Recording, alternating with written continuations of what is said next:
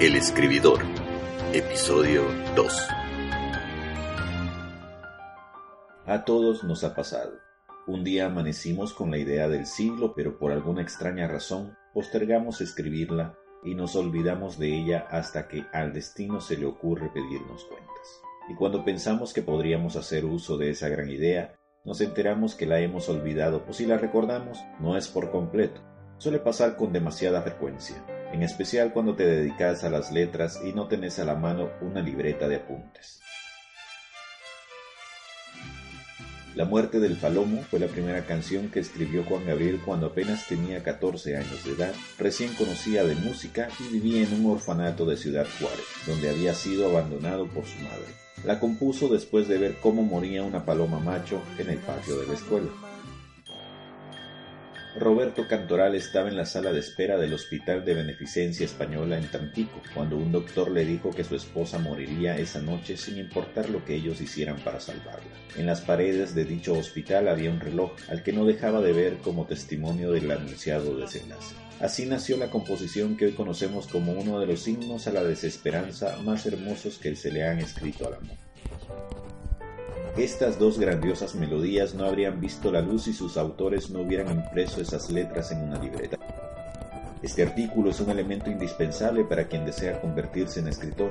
Esta herramienta te permitirá dejar constancia de pensamientos, reflexiones o frases que vengan a tu encuentro. Las notas que imprimas ahí darán vida luego a una narración, formarán parte de un poema o complementarán el final de una novela. En lo personal yo uso mis libretas para escribir poemas, frases de libros, conversaciones que escucho de la gente, datos interesantes sobre algún tema en el que esté trabajando y palabras. En especial palabras que no conozco del idioma español, ya sea que me llamen la atención por ser un término arcaico como malfario o porque significan algo más para otras personas, como pisto, que para alguien de El Salvador significa dinero, mientras que para alguien del norte de México significa alcohol.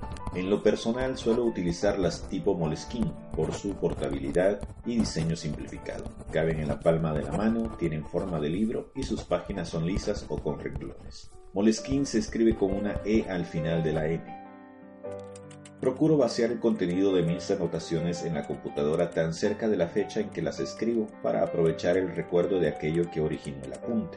En el pasado también usé una grabadora para llevar una especie de récord audible, pero al final no me sentí cómodo con este método. Sin embargo, debo decir que cuando grabas tus apuntes no solo te quedas con las palabras, sino con la intención del momento en que se gestaron.